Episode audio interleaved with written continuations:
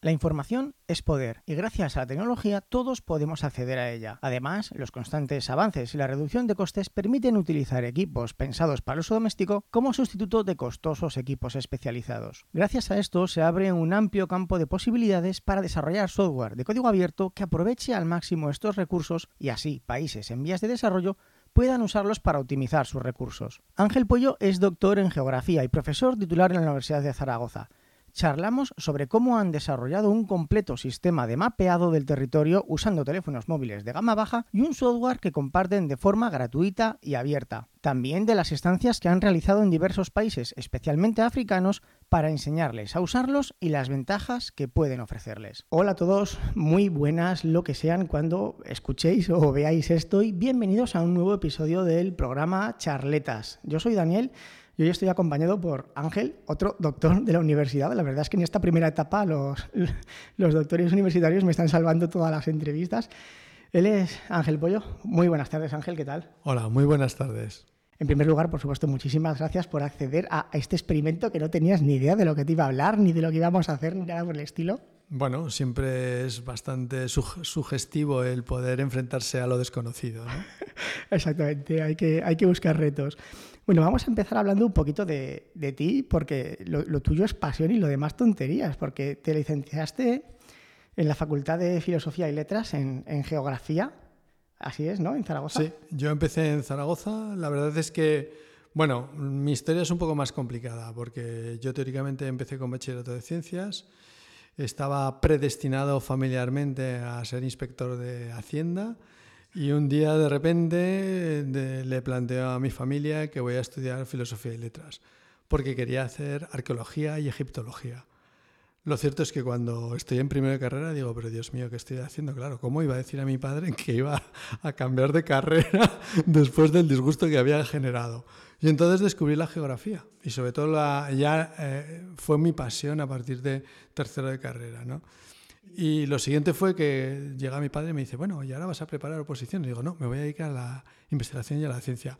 Otro disgusto, ¿no? Hombre, mientras sean disgustos de este tipo, yo creo que la cosa tampoco va mal, ¿no? Por lo menos bueno. no dijiste, papá, quiero ser cantante ni nada por el estilo. Eh, los tiempos eran diferentes, ¿no? Pero bueno, entonces empecé con el tema de la geografía. Pero me di cuenta, pues, que cuando terminas la carrera te das, dices, bueno, es que no sé nada de nada. Y entonces, eh, bueno, con mi maestro, que era el doctor Calvo Palacios, que pues en ese momento yo estaba como loco, que quería trabajar en tema de ciudades y entonces mm, dije, bueno, tengo que salir, ¿no? Y entonces me planteé hacer estudios, en aquel momento eran posgrados, no eran ni máster ni nada por el estilo, y decidí, bueno, podía estudiar aquí un módulo, un posgrado en ordenación del territorio, sobre todo en el medio rural, en el Instituto Agronómico Mediterráneo, pero también salía la posibilidad de estudiar con escuelas de ingenieros en Madrid. Y me fui a Madrid. Y ah, estaba... pensaba que te fuiste a Valencia, que hiciste tres También, también me fui a Valencia. Primero me fui a Madrid. Y luego me fui a Valencia porque el director de Madrid me fiché y me dijo que me tenía que ir a Valencia.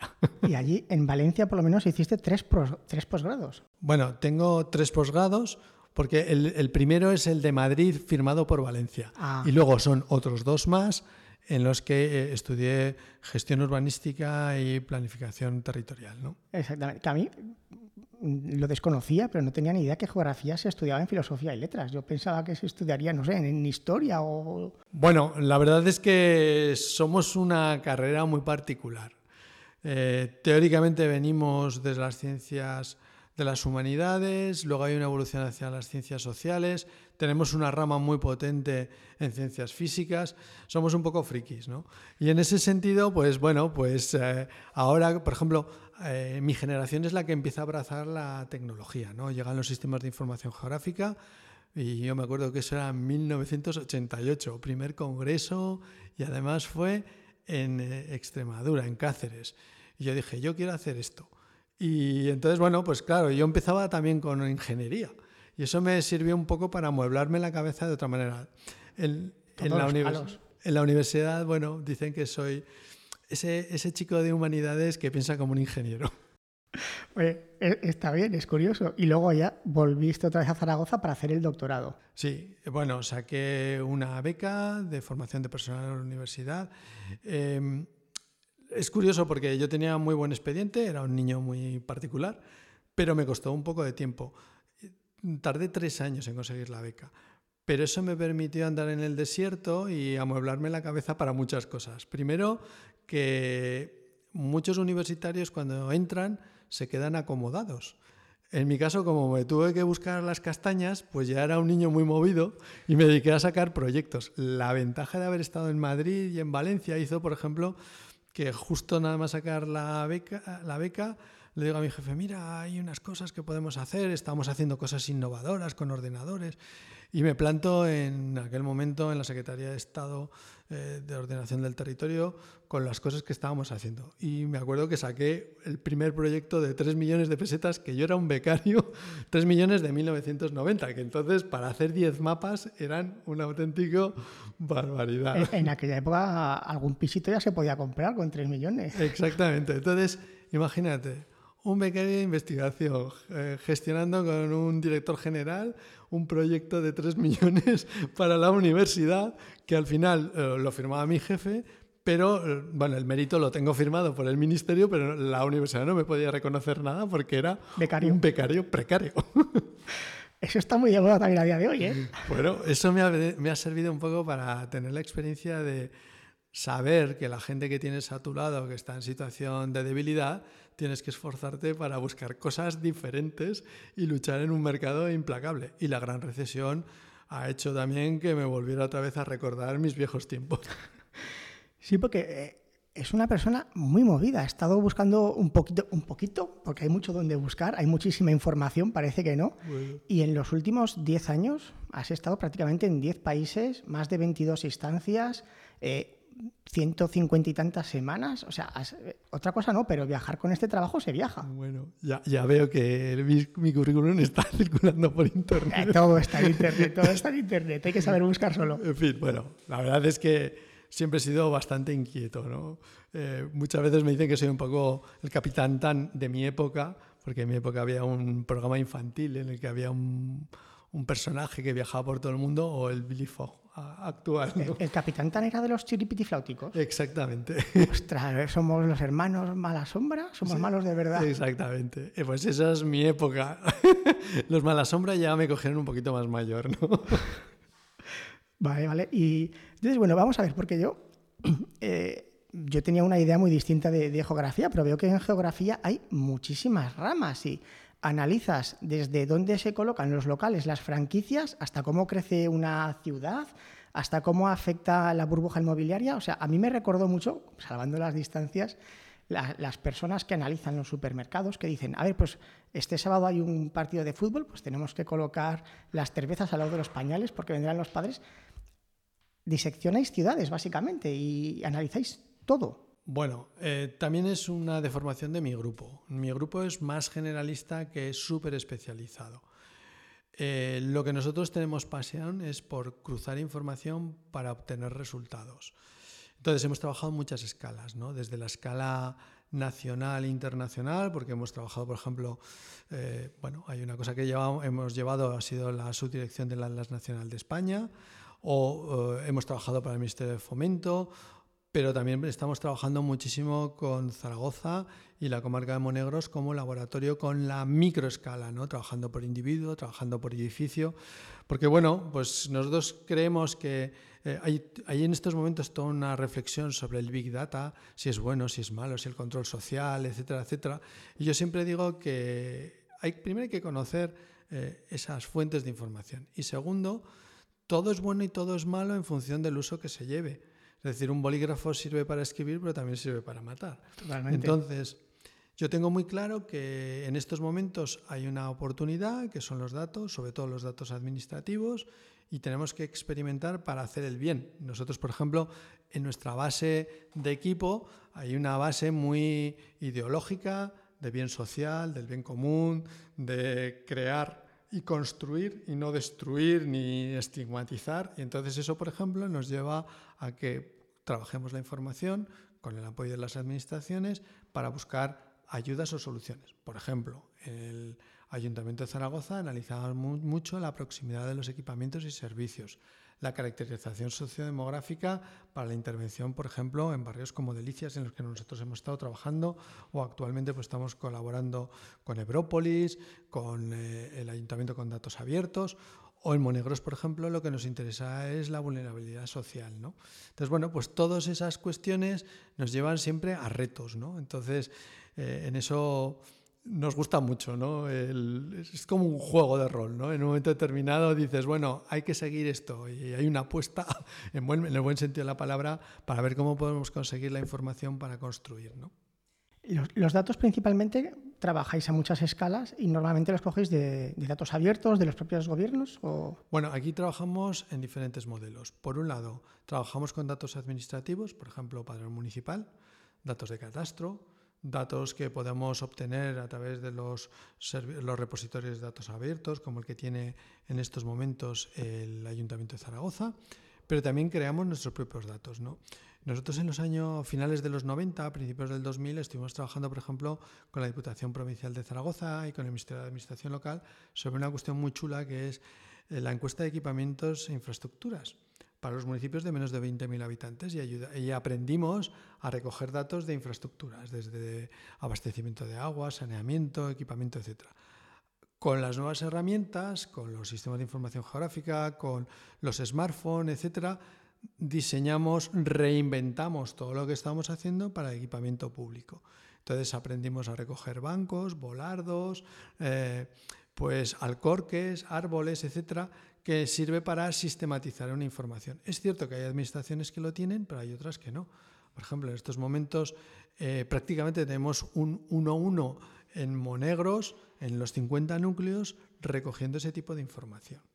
Y eso nos permite innovar, porque nos enlaza con eh, qué podemos hacer con los datos, cómo podemos recogerlo y siempre con una visión muy de low cost. ¿no? Como ya he dicho, la gran recesión ha supuesto que España quiere ser como los países más innovadores, pero tiene que trabajar como los países más periféricos o en situación más de, crisis. ¿no? Entonces, esto es muy interesante porque intentamos pensar como si estuviéramos en, en Harvard, pero tenemos que trabajar como si estuviéramos en Guatemala. Literalmente. y además esto también se le ha complicado porque las ciudades cambian constantemente, ¿no? Las ciudades antes estaban orientadas a gente yendo a, pie o, a caballo o con carreta. Luego se pensó que las ciudades todo el mundo iba a ir con coche. Ahora hay que eliminar los coches de las ciudades. O sea, las propias ciudades, las calles, las bocas, todo va cambiando constantemente. Sí, y además es muy importante tener esos planteamientos, porque nosotros, por ejemplo, llevamos un paradigma que es el paradigma territorial que en estos momentos estamos viviendo de los Objetivos de Desarrollo Sostenible, de Europa 2020, de, em, también de ONU Habitat 3. Y curiosamente, como siempre digo, volvemos otra vez a la ciudad antigua, es decir, es la ciudad compacta, es la ciudad caminable, es la ciudad con diversa, diversidad en usos de suelo, con mezcla social, pero hay una cosa que ahora estamos introduciendo nueva desde hace tres años, que es, por ejemplo, esa ciudad que tiene que servir para que la gente sea feliz, para que la gente eh, genere emociones positivas, para que sea una ciudad próxima y amigable. Claro, son matices que tienen que servir para que esos sistemas de recogida de datos respondan a esas preguntas. No me interesa a mí esa ciudad solamente para que se genere un balance económico muy positivo o para que tenga un crecimiento del PIB, yo que sé, de un 3% anual. Me interesa una, una ciudad que permita a la gente ser feliz. Y yo siempre pongo una comparación. Hay países que tienen unos niveles de bienestar extraordinarios, pensamos en los países nórdicos, pero luego resulta que son infelices. Si tú sacas las tasas de suicidios, dices, son las más altas del mundo. Y yo que viajo un poquito, pues me marcho a países, pues situaciones mucho más duras, como puede ser en el África subsahariana, y encuentras situaciones, digamos que formalmente son lamentables, y dices, pero aquí la gente sonríe, aquí la gente es feliz a pesar de todas estas miserias que tiene.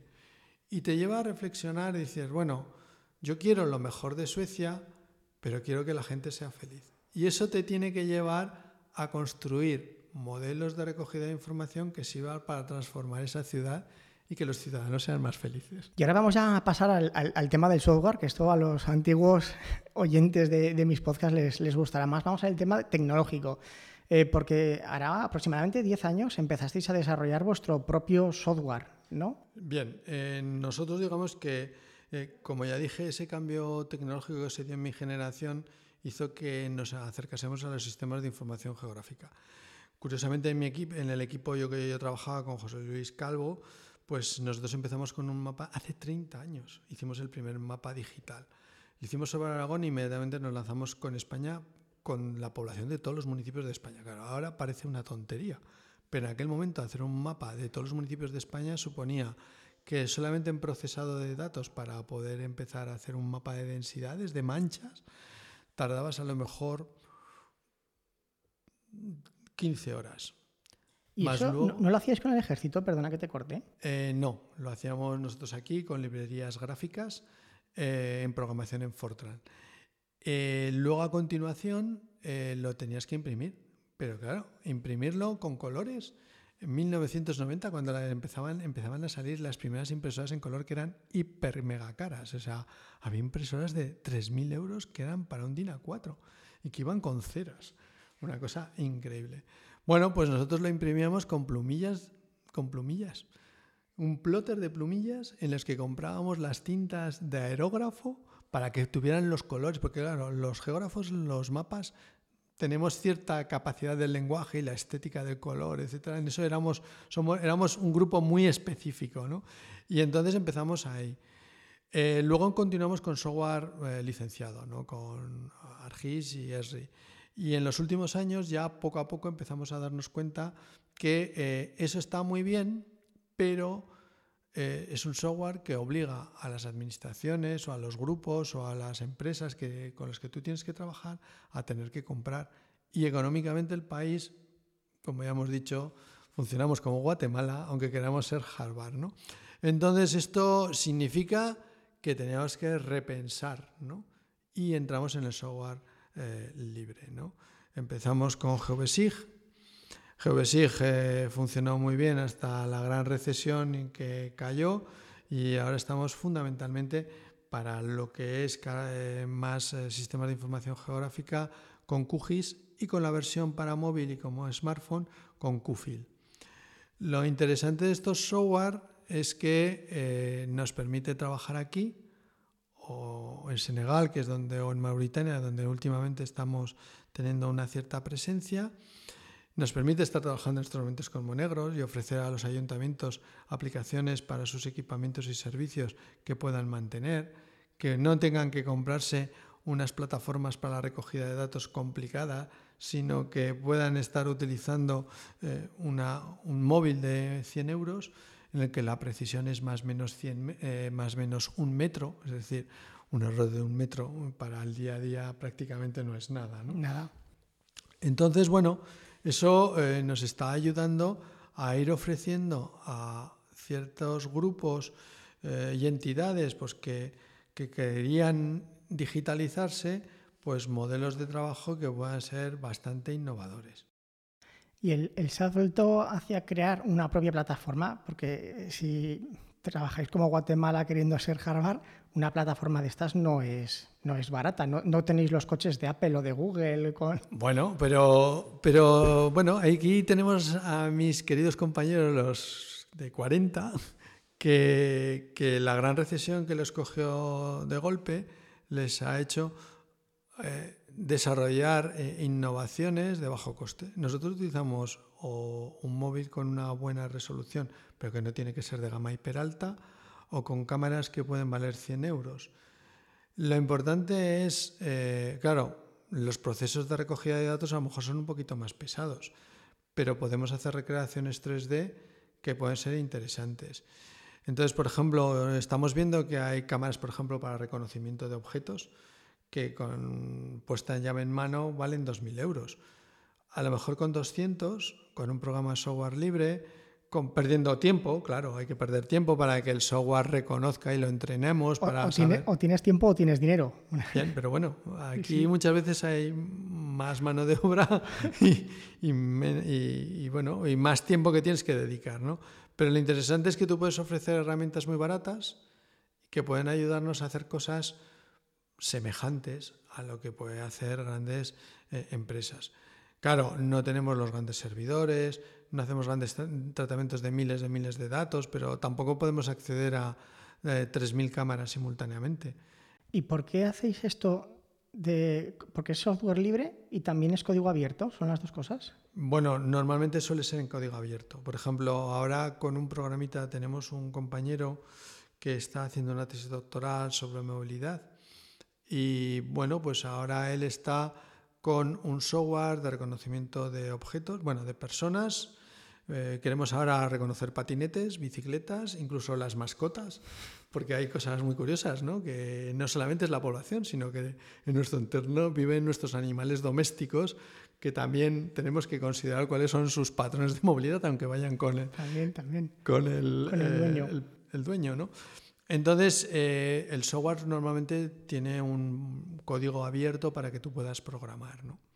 ¿Y por qué lo hacéis en software libre, gratuito y código abierto en lugar de cobrar y sacar más pasta? Porque vale muchísimo más caro. Y la Universidad Española, particularmente la nuestra, pues tiene una situación financiera muy reducida. Y mm. muchas veces las ayudas que tú tienes, eh, pues por ejemplo, yo que sé, ayudas del Fondo Europeo, resulta que luego tienen unos condicionantes para la compra. Claro. Y entonces resulta que tenemos dinero, pero no lo podemos gastar en comprar software.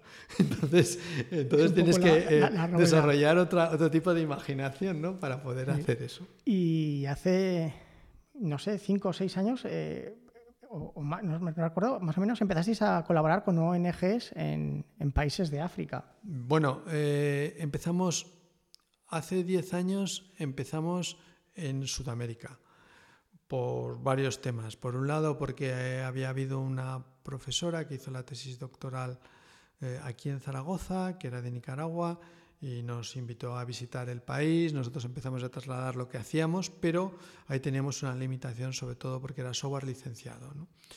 Luego tuvimos eh, otro modelo de cooperación que fue gente que vino, sobre todo esos momentos más de bonanza económica antes de la gran recesión, de becas de la ECID para hacer tesis doctorales. entonces, por ejemplo, tuvimos una experiencia de una tesis doctoral en, en Bolivia, en la que yo la dirigí, pero fue una experiencia un poco complicada porque, eh, claro, cuando tú estás aquí con esta persona, él va trayéndote información, dices, bueno, qué cantidad de datos, qué bien funciona, etcétera.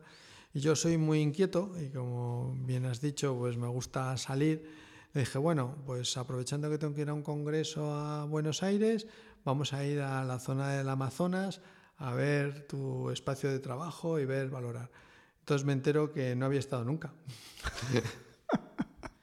que bueno, pues muchos de los informes, como él estaba muy relacionado con un ministerio, pues eh, había conseguido mucha información.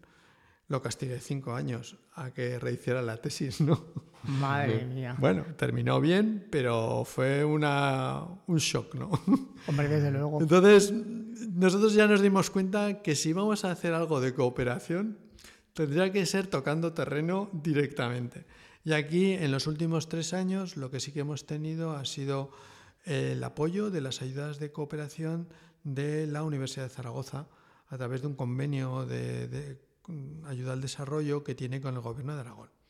Y entonces esto, en un momento determinado, también estábamos en una situación de precariedad y queríamos reinventarnos y, y bueno, digo, bueno, y pues salió estas pequeñas ayudas, digo, bueno, ¿qué podemos hacer nosotros? Digo, bueno, nosotros sabemos coger datos, nosotros sabemos algo de ordenación del territorio.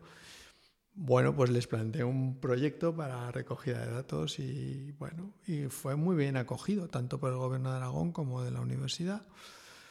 Pero nos dijeron que a Senegal, yo les dije, bueno, vamos a ir a San Luis, porque tenía, había una ONG con la que nosotros habíamos colaborado en Mauritania dos años antes en un estudio de microlecherías y allí sí que estuvimos en campo recogiendo datos y empezando a trabajar los primeros pinitos, pero veíamos que las aplicaciones que teníamos, como había una parte que era con, eh, programas licenciados, pues nos daban muy buenos resultados, pero luego no los podíamos transmitir más que con mapas en formato PDF, en formato digital, pero ellos no podían trastear con sistemas de información geográfica.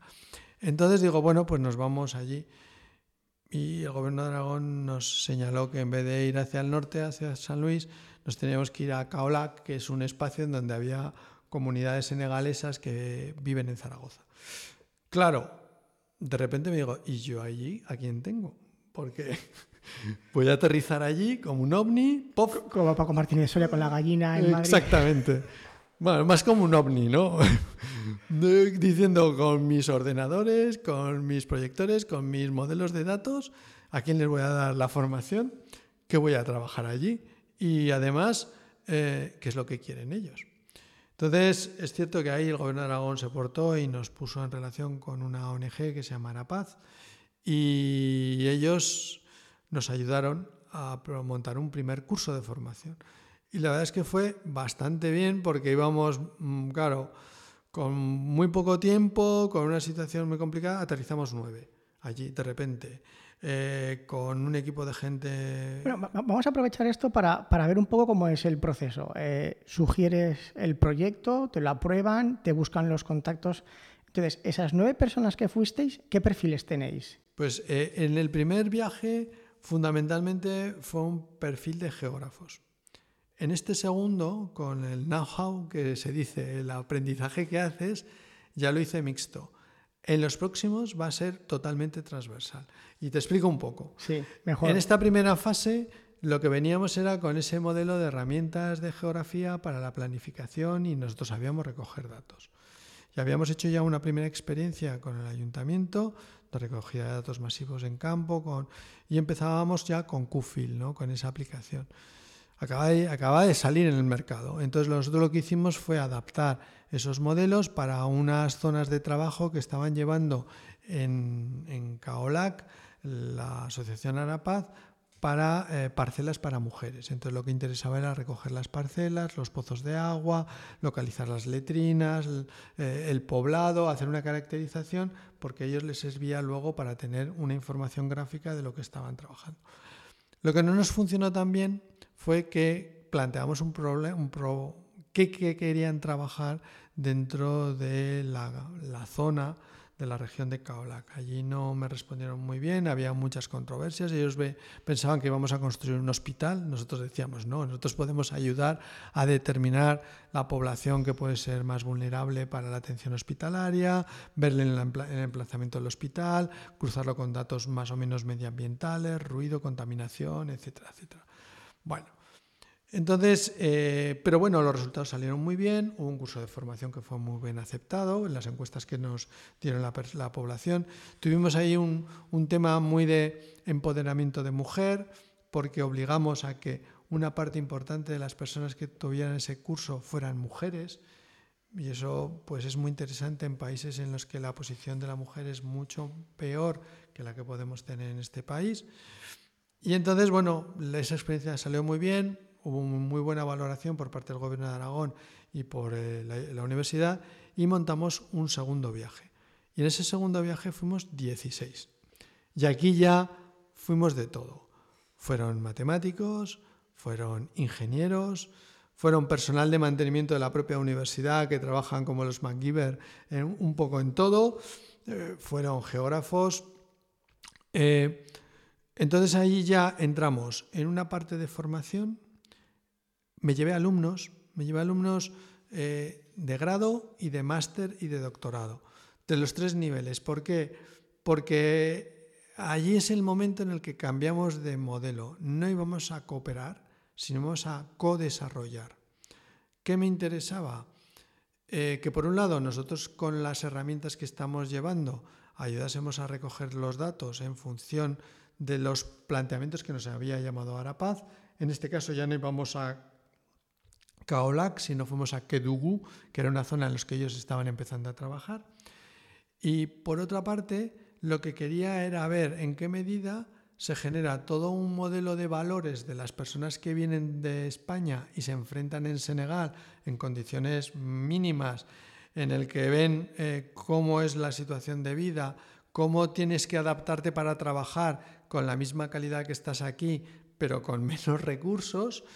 Y además, en la recogida de datos, curiosamente, también nos sirve para retrabajar nuestros modelos de datos, para mejorar nuestros sistemas de información, para crear, incluso innovar con cosas que, vemos que, que tienen carencias allí en la organización de los datos, en la sistematización de las fuentes de información, etcétera, y que eso también nos permite innovar y crear cosas nuevas de bajo coste que puedan servir luego para aplicar, por ejemplo, a Monegros. Y una parte muy importante, por lo que veo, es enseñar a la gente de allí a trabajar con todo esto. ¿Cómo, es el proceso de, formación? Cuando van el primer día la gente a aprender, eh, yo creo que muchos no saben tampoco a lo que van, ¿no? No lo tendrán muy claro. Bueno, no, pero hacemos un proceso de aprendizaje como si fuera un videojuego. Eh, no hacemos, damos una muy breve clase teórica, pero trabajamos entre lo audiovisual y lo táctil. ¿Qué significa? Que las clases las damos con vídeos. Y entonces damos los vídeos, explicamos lo que vamos a hacer y luego siempre, por eso fuimos 16, porque si teníamos 20 personas, siempre había 10 personas de mi equipo que estaban ayudando a cada dos personas a ayudarles a, retrabajar los ejercicios. O sea, de tal manera que ellos no estaban viendo la clase de manera pasiva, sino con sus ordenadores o los ordenadores que habíamos alquilado. Es decir, la cosa es eh, claro, no es una sala de informática como la, vemos aquí, sino a lo mejor era, en el caso de Kaola, que era la Alianza Francesa, en la que metimos 15 ordenadores en una sala un poquito más grande que esta y teníamos a veintitantas personas. esta es una sala pequeña, vosotros veis la parte del fondo, pero es una sala pequeña. ¿eh? A lo cual el calor que había, la humanidad que se respiraba era brutal. Pero eso permite muchas cosas. O estar, por ejemplo, eh, cuando estábamos en Kedugu, que cada dos por tres se nos iba la luz. Y entonces teníamos que en un momento determinado improvisar con las baterías de los ordenadores para cambiar, cortar el proyector, pero poner la pantalla, acercarla a todo el mundo. Bueno, hacer juegos divertidos. Buscarse la vida que estás comentando todo el rato, ¿no? Bueno, pero eso está muy bien porque te permite innovar permanentemente, ¿no? Sí. O, porque yo no le llamaría improvisar. Significa, eh, eh, en eso yo creo que la ventaja, y yo creo que por eso también eh, caemos bien cuando llegamos a estos países, porque vamos con esa mentalidad hispana de que ante cualquier problema estamos buscando una solución. Y yo pienso, por ejemplo, en un norteamericano o en un alemán que se queda sin luz, se queda esto y se queda se, clavado. Se paran, se mueren. Se mueren. Y nosotros inmediatamente nos acercamos, comprendemos sus problemas que tienen, no les decimos, no, es que su máquina es mala, no, no, enseguida readaptamos todo. ¿no? Entonces lo interesante fue que esa parte eh, en esta segunda fase, además de la formación y recogida de datos que servían, por ejemplo, para la ONG, eh, empezamos a valorar lo que también sabemos hacer, que es planificación e intervención. Y ahí es donde me traje a los técnicos. Entonces, eh, uno de los ingenieros estuvimos analizando, por ejemplo, pues cómo eran los consultorios médicos. Y nos dimos cuenta que, pues bueno, pues dentro de sus limitaciones tienen cosas tecnológicas. Tienen pues unas baterías con captación eh, de paneles solares, tienen sistemas de refrigeración, tienen comunicaciones a través de telefonía móvil, pero nos dimos cuenta de una cosa muy importante, que es el mantenimiento. Entonces, claro, resulta que tienen unas baterías que ya no les funcionan porque son de plomo, que necesitarían echarles de vez en cuando un poco de ácido para el mantenimiento y eso no se hace. Que tienen motores que lo que necesitan es un poco de mecánica y no lo hace. Entonces ahí es donde estamos planteando un reto a futuro, que es intervenir allí para ayudar al mismo tiempo que se está llevando los planes de desarrollo por parte de las ONGs, la universidad puede hacer cositas, puede plantear alguna cosa más sencilla y más robusta. Y como digo yo, si experimentamos en estos países cosas y funcionan, aquí luego los podemos replicar. Por ejemplo, pues desde montar algún panel solar para hacer una bomba para extracción de agua, pero no es tan importante la instalación del panel solar, sino enseñarles a mantener eso para que cuando nosotros nos vamos, si se estropea, se pueda reparar o pues plantear cursos de formación básica de higiene y primeros cuidados a las mujeres, fundamentalmente. Nosotros hablamos siempre de mujeres porque creemos que en estos países son los vectores de desarrollo, los vectores de solidaridad y las que impulsan esos territorios. Los hombres se van muchas veces, muchas veces están en casa y no hacen nada. Entonces ahí mm, creemos que tenemos que apoyarlas, ¿no? Y entonces vemos ahí muchas posibilidades muy sencillitas, pero que pueden ayudar, ¿no? Mientras tanto seguimos con nuestros datos y dándole vueltas, etcétera, etcétera. Y esto, por ejemplo, tiene otra ventaja. Cuando hicimos todo esto nos fuimos a Dakar. Y en Dakar tuvimos unas reuniones gracias a la Agencia Española de Cooperación, la ECID, tuvimos unas reuniones en el Ministerio. Y claro, las cosas son interesantes. De repente nos llaman y nos llaman la Agencia, Española, la Agencia Norteamericana de Cooperación. Que te llamen los gringos, dices, anda, ¿y esto? Pues si nosotros hacemos cosas muy sencillas con software muy sencillo. Eh, esto es un proyecto de futuro, ¿verdad? Lo de los no, no, es ya, la ah, realidad. O sea, ah. nos llamaron los gringos el año pasado. Y este año probablemente el curso de formación que vamos a dar en Dakar se hace en la Agencia de Cooperación Norteamericana. Ellos ponen la sala, ponen los ordenadores, nos han plantado incluso modelos de videoconferencia y yo estaba alucinado. Y dices, bueno, ¿estos por qué? ¿Por qué quieren ayudarnos cuando nosotros no somos casi nadie? Ahora, ahora, hablaremos de este tema porque lo tenía apuntado, lo tenía apuntado para más adelante. Entonces, eh, con África, eh, para terminar, ¿cuántas semanas estuvisteis allí de formación? Vamos a ver, estamos una semana normalmente, porque los ¿Y en una semana da tiempo a enseñar y hacer todo? Cuando la gente tiene sed de conocimiento, te puedo asegurar que aprende rápidamente. Y luego lo que hacíamos nosotros es crear todo un corpus de formación que permitan replicar y aprender. Si damos unas 10 horas de formación, tienen 20 de vídeos. Entonces quiero decirte que no solamente damos la clase, sino les dejamos los vídeos de trabajo, les dejamos todas las bases de información previas para que ellos puedan entrenarse. Es decir, no es venir con una clase, es darle un curso completo y dejarles el conocimiento. Y cuando volvéis aquí, me imagino que seguiréis teniendo trato con ellos. Más o menos, las cosas son muy complicadas. No es tan fácil tener esa conexión porque no estamos trabajando en Dakar, trabajamos en los pueblos. Y la movilidad allí es muy alta. Y las conexiones no es lo que nosotros no son tan altas. No es lo que nosotros esperamos.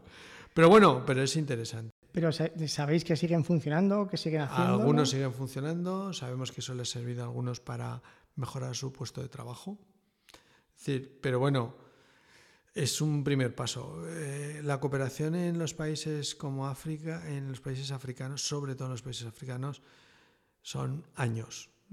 tres años no es nada. A lo mejor necesitas una década. Y necesitas un proyecto más robusto. Nosotros ahora, por ejemplo, estamos planteando generar modelos eh, plurianuales y además entrando en combinación Agencia Española de Cooperación, Gobierno de Aragón, universidades e incluso estamos viendo cómo pueden entrar partners privados, ¿no? Aquellos que de repente te puedan dar unos paneles solares, una bomba, que te puedan financiar eh, el mandarlo a través de eh, un, paquetería. Es decir, claro, hay cosas que cuestan dinero que nosotros nos podemos desplazar, pero si yo luego tengo que llevar un montón de cosas, por ejemplo, junto con todo esto que nosotros hicimos para crear ambiente dentro del poblado, nos llevamos balones, camisetas, la oficina verde nos dio material, eh, uno de mis compañeros que trabaja en, grupos de deportes habló con todos los niños para que cedieran sus camisetas y dices, bueno, ¿y eso por qué? Porque nos acercamos a, las, a las mujeres, y les dimos las camisetas, creamos muy buen ambiente para que luego nosotros pudiéramos sacar datos. Estos eran los blanquitos, pero que traen caramelos, que, eh, por ejemplo, los caramelos los compramos todos eh, sin, embolsar. Los compré a granel porque, claro, eh, hay cuestiones como es la basura, que dices, bueno, tú quieres transmitir algo, pues yo qué sé, un pequeño presente para los niños, pero lo que no puedes generar es un problema medioambiental. Entonces, tienes que dar vueltas, o sea, son pequeños juegos que vas uniendo en engranaje para crear modelos de trabajo que luego son un éxito. ¿no? Y bueno, eh, ya hemos visto que no llevas 30 años, no has parado, te mueves, haces muchos proyectos, muchos proyectos colaboras, muchos también los diriges. Y esto nos lleva a, la parte que ya te has adelantado tú. Eh, ¿Qué visibilidad tiene la Universidad de Zaragoza en este terreno? Y bueno, pues ya que has contado lo de los gringos, ¿cómo, surgió también el tema de trabajar con los Estados Unidos? Bueno, vamos a ver. Mm, estamos en una comunidad autónoma que somos lo que somos. Nuestra idiosincrasia, eh, los aragoneses somos muy buenos trabajadores, muy tenaces, pero nos vendemos muy poco. Nada, no nos sabemos vender nada. Entonces, eso pesa.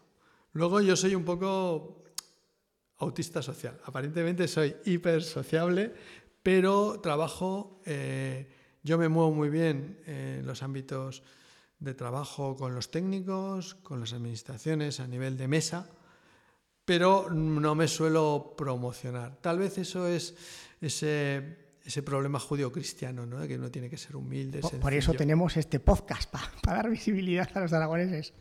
Entonces, bueno, pues mm, yo he sido muy poco, muy, he vendido poco. O sea, trabajo muy bien, me, me muevo dentro de mi escala, pero también es cierto, yo viajé mucho. Pero yo os dije que me volví al pueblo. O sea, yo cuando estuve después de Madrid me fui a la École Central de Lille con la beca de investigación y decidí, pues bueno, ¿qué hago? Digo, me vuelvo al pueblo. Y me vuelvo al pueblo saliendo constantemente, pero con esa visión más, más local o más pequeñita o con menos ambición de, de que me vean, ¿no? En un momento determinado, pues yo me retiré, me replegué, ¿no? Que se dice y decidí pues bueno pues que mi carrera universitaria era más aplicada más con mi equipo. Mm, era otra cosa no decidí ser un brillante catedrático a los 40 años sino pues bueno pues decidí hacer otra cosa ¿no? entonces eso hace que no hayamos vendido. Es el boca a oreja. Y a los americanos llegó el boca a oreja. Pues que llegó, ojo, ¿eh? llegó a través de la Agencia Española de Cooperación en la segunda cuando les mandamos la primera, una presentación que yo creo que se quedaron bastante hepatados y se lo transmitieron a ellos. Y lo curioso es que esto ahora, pero en el futuro, eh, uno de mis compañeros de la Universidad de Zaragoza, que está en un grupo de investigación eh, sobre Asia, eh, bueno, en un momento determinado había oído hablar de nosotros y estaba en un congreso internacional en Tailandia y habla de nosotros, les manda las cosas y resulta que hay una serie de universidades que trabajan con una ONG que se dedica a hacer mapas financiada por Soros, el otro lado. Oh, oh. y ahora están también interesados. Palabras mayores. ¿eh? Exactamente. Entonces, cuando ya he visto que por ambos lados empiezan a interesarse, eh, me parece curioso. Tengo otra anécdota muy divertida, y es que vino una delegación china de una universidad muy potente a la facultad y yo tuve una reunión técnica, les enseñé los mapas que estábamos haciendo, que hacemos unos mapas que dan muy molones de esferas, etcétera, cosas que son muy clásicas, pero son innovación incluso tecnológica en programación, etcétera, que no hacen los americanos porque no les gusta y van a cosas más sencillas. Y de repente me llega y me dice, oh, está muy interesado y tal, no sé qué, no sé cuántos. Oiga, ¿esto está patentado? Y yo me quedé diciendo, ¿pero qué me está diciendo? Yo que lo regalo todo porque considero que es un know-how, porque soy una universidad pública, soy un funcionario público y que por lo tanto eh, lo que se tiene que enriquecer es la sociedad y no yo a través de la inversión pública. De repente veo y digo, estos chinos, digo, pero sí son una sociedad, es un modelo capitalista comunista que es muy interesante porque todavía los que somos más viejos nos cuesta mucho ver ese híbrido y entonces te das cuenta de que ellos están en otra lógica en la que ven la monetarización de cualquier cosa, cosa que yo huyo porque creo que, que tenemos que hacer el bien común, eso también es lo que me está pesando más, ¿no? Pero es un paladín. Bueno, pero también es otra cosa que puedes dejar, ¿no? Y legar como valores y como más allá de la tecnología. pues llevas muchos años, pero tienes cuerda para rato, ¿eh? Bueno, bueno, pero bien, pero también quiero retirarme. Hombre, sí. Y descansar. Espero que pronto. Y, seguirás trabajando, seguramente. Eh, bueno, o haré otra cosa. Como hobby, como hobby, siempre como hobby. Bueno, yo tengo de ejemplo a mi padre. Mi padre empezó a trabajar a los 14 años y estuvo trabajando hasta los 60. Incluso pues, cuando, desde pequeñito tenía dos trabajos, uno por la mañana y otro por la tarde. Muy a los 60 me dice, me jubilo, lo dejo todo. No me lo creía. Y digo, pero es imposible, se me va a morir. Estuvo luego viviendo 24 horas, 24 años, con plenitud. Y me decía, me faltan horas, porque hacía otras cosas. Y eso es lo que yo pretendo. ¿eh? Quiero decir, independientemente, puedo hacer otras muchas cosas. Es que la gente que dice, es que si no trabajas, ¿qué vas a hacer? No te, preocupes, ya, se me, ya se me ocurrirá algo. Yo tengo montones de hobbies que tengo aparcados. Disfruto con lo que hago. ¿eh? Pero también es cierto que ahora hay un 90% de gestión, que es lo que me mata. Y como digo yo, yo ahora estoy en un restaurante de cinco tenedores en el que diseño los menús, pero nunca estoy en la cocina. Entonces, bueno, eso tiene sus ventajas. Estás con, con el staff diseñando los menús, pero, pero a mancharte y cortar y ensuciarte y probar. y pues ver, cómo cambian los condimentos y se van juntando y haciendo otras cosas. Eso lo hago yo en, la prueba, ¿no? Que digo yo, pues yo voy ah, diciendo esto hay que ir por aquí, por allá, no sé cuántos, ellos me dicen una cosa, yo voy escuchando, entonces yo gestiono, sintetizo, me reúno con el equipo, presento ideas un poco locas, ellos me dicen que sí o que no y los lanzamos. Pero no estoy allí con la máquina, no estoy programando, ya no estoy con el día a día de recoger datos muchas gestiones. Claro, luego hay una maquinaria que es muy importante. Que las administraciones, por ejemplo, te permitan trabajar como laboratorio, significa que tú tienes que generar una empatía, hacer ver que somos íntegros como grupo. Nosotros nunca filtramos nada. Nunca veréis temas así que podrían ser estrella en el momento mediático sobre temas demográficos o temas sociales. No, porque consideramos que eso es la administración la que tiene que gestionarlo. Nosotros estamos innovando y creemos que esas cosas son ellos los que tienen que transmitirlo. ¿no? Y eso hace que, por ejemplo, no nos pongamos ciertas medallas que podríamos ponernos, pero bueno, también es el sistema de valores, yo creo que también hay que reconsiderarlo, ¿no? Y luego pues te genera en ciertos ambientes una cierta credibilidad ¿no? y una cierta ética, que eso ya sé que no vale ahora mucho, pero yo espero que algún día se recupere. esperemos que sí. Oye, pues eh, has quedado por todo lo alto, además con este discurso final. ¿eh? Yo creo la, moralidad, a ver si se pega un poco a, los políticos, pero bueno, los valores. Que conste que esto es lo que digo a mis alumnos, ¿eh? decir, y yo lo vivo y no pasa nada, pero yo siempre digo una cosa, todo el mundo tiene un precio todo el mundo. Pero tú tienes que tener un precio tan caro que nadie se lo pueda permitir. Tal cual. Y no tiene por qué ser dinero el precio. ¿eh? eh Exactamente. pero todos tenemos un precio, eso está claro. Bueno, pues eh, muchísimas gracias. Eh, me han parecido unos temas muy interesantes. Espero que a nuestros oyentes también mucha suerte con estos proyectos. ¿Cuándo, vas a, Estados Unidos o ya has ido? No, a Estados Unidos no vamos a ir porque vamos a ir a Dakar. O sea, la ah, Agencia de Cooperación ah, Norteamericana lo haremos allí. Pues Dakar, eh, también tiene buenos equipos. Sí, sí. Entonces, mm, probablemente vamos en noviembre. Ahora estamos con la Agencia Española de Cooperación, con la Embajada, intentando ya cuadrar las fechas. Con Estados Unidos hay una posibilidad de viajar. Ahora tengo mi compañero Rafa de Miguel, que él, está, él es el presidente de Eurogeo, que es uno de, los, mm, de las asociaciones de geografía más potentes de Europa. Eh, y él ahora quiere que me marche con él a Pittsburgh porque está con un plan con la Universidad de Carnegie muy potente y bueno, ya veremos. ¿no? Lo que pasa es que también tengo que conciliar un poco mi agenda con mi, vida con mi escasa vida familiar. hay que tener vida propia y esas cosas, y familia y eventos sociales. Pues, pues, oye, muchas gracias, mucha suerte y pues a ver si dentro de un año volvemos a darte un toque a ver qué tal han ido los viajes de Wilfog. Perfecto, muchísimas gracias a vosotros y a vuestra disposición. Un saludo y hasta pronto. Igualmente. Y hasta aquí el episodio de hoy. Como siempre, espero que os haya resultado interesante. Si alguien quiere contactar conmigo para proponerme alguna entrevista de un proyecto que le parezca interesante, lo mejor es que utilice el correo electrónico daniel.charletas.com. Si queréis darme un toque o comentarme algo, estoy en Twitter, arroba barra baja Daniel Sanz, y si queréis estar al día de todos los avances y las novedades que vaya sacando en este podcast, lo mejor es que os unáis al grupo de Facebook. Buscad en Facebook arroba podcastcharletas y ahí estaré. Un saludo a todos y hasta la próxima.